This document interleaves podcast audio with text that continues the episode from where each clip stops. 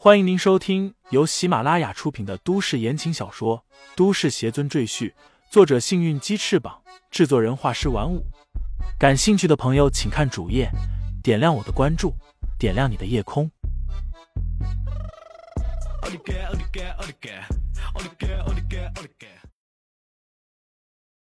第三十八章，带你回家上。什么？于黛月的表情这才凝重起来。他问道：“不是让你多派些人过去吗？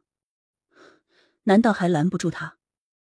那保卫支支吾吾的说道：“我把万尊楼所有的保卫都派出去了，可还是拿不住他。”说着，他身体发起抖来，一脸惊恐的说道：“那家伙简直不是人！”于黛月听完，心里十分震惊。万尊楼上下至少有三百名保卫。不到十分钟，全被这个人打倒了。这人难道有三头六臂吗？还有，他为什么要上万尊楼？会不会是冲着楚老爷子来的？想到这里，于黛月急忙来到楚老爷子的身边，低声汇报情况。楚老爷子闭着眼，点点头，对旁边的精瘦男子说道：“阿刁，你去看看吧。如果是朋友，就请上来。”如果是敌人，就丢到河里喂鱼。是楚爷。楚莲衣也想跟着去，却被楚老爷子叫住。莲衣啊，你在这里陪我。楚莲衣不情愿的嗯了一声，回到了楚老爷子的身边。此时，万尊楼三楼偌大的大厅内，横七竖八的躺满了黑衣保卫，一些人还在痛苦的满地打滚。而更多的是不省人事。于黛月看到眼前这一幕，眼中是难以置信的神色。他抬头看向全场唯一站立的男子，颤声问道：“你到底是谁？你想干什么？”我的名字你不需要知道。李承前缓缓转过身，浑身散发出神魔一般气势。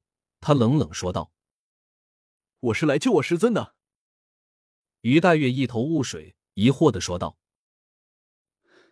这位先生，我不认识你师尊，这里是私人会所，希望你不要继续闹事，马上离开这里。我不会追究你打伤我们保卫的责任。”一个人单挑三百名训练有素的保卫，实力绝对强悍。于黛月虽然是楚家的大管家，但也不会狂妄到随便树敌，尤其还是李承前这种高手。另外，楼上汇集了整个夏北各行各业的重要人物，而且楚老爷子也在场。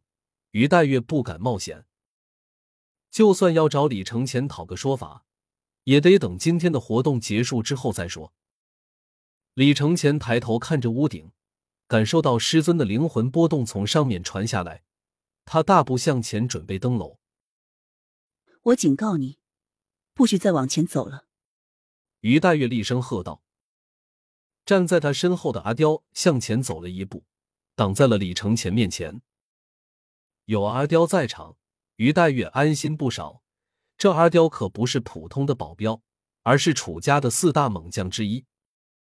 楚家之所以能在下北站住脚，靠的不仅仅是金钱和权势，在楚家背后还有武道宗门做后盾，双方缔结了互惠互助的条约。楚家为武道宗门提供各种各样的资源和特权，武道宗门则派遣高手入驻楚家，保护楚家一家上下的人身安全。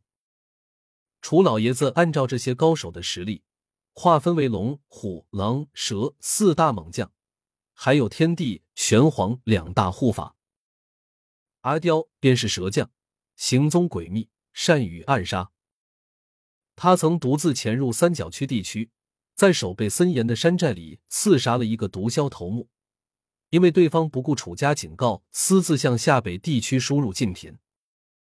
李承前看着挡在面前的阿刁，不耐烦的说道：“不想和他们一样，就给我滚开！”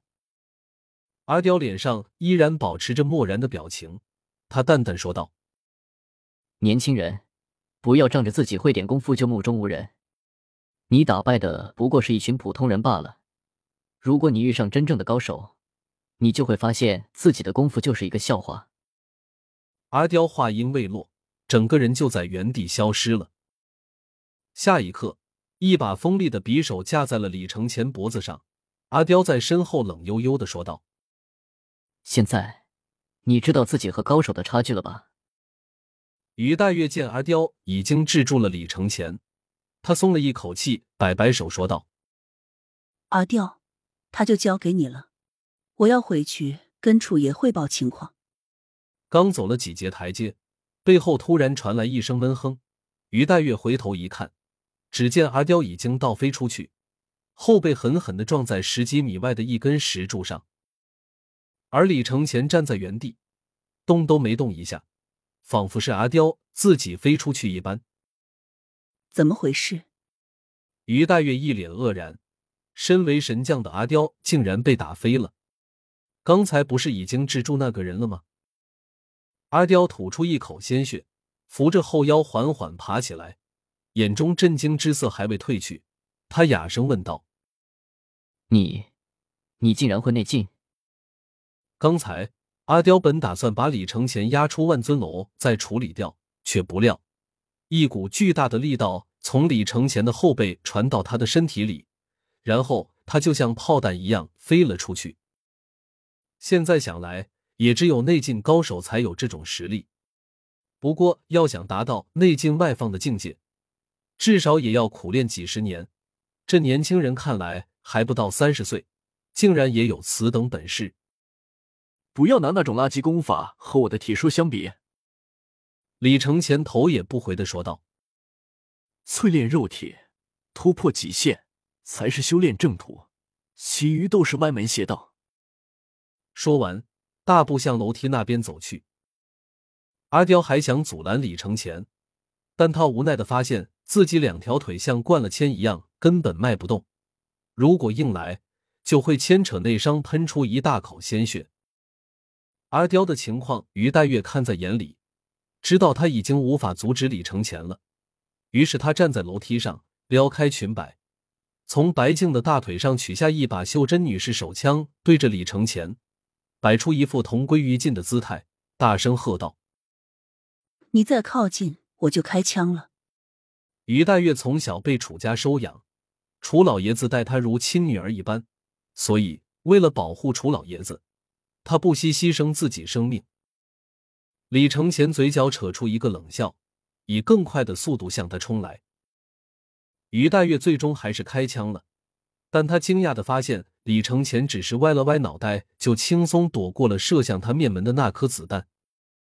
他的动作竟然比子弹还快！于黛月简直无法相信自己的眼睛。他这把袖珍手枪里有两颗子弹，现在还剩下一颗，于是他决定趁李承前离他最近的时候打出去。他就不信，在那么短的距离下，李承前还能躲开。终于，李承前那张清秀的脸在他眼前越来越近，于黛月咬咬牙，看准时机，再次扣动扳机。最后一发子弹从枪膛里旋转飞出。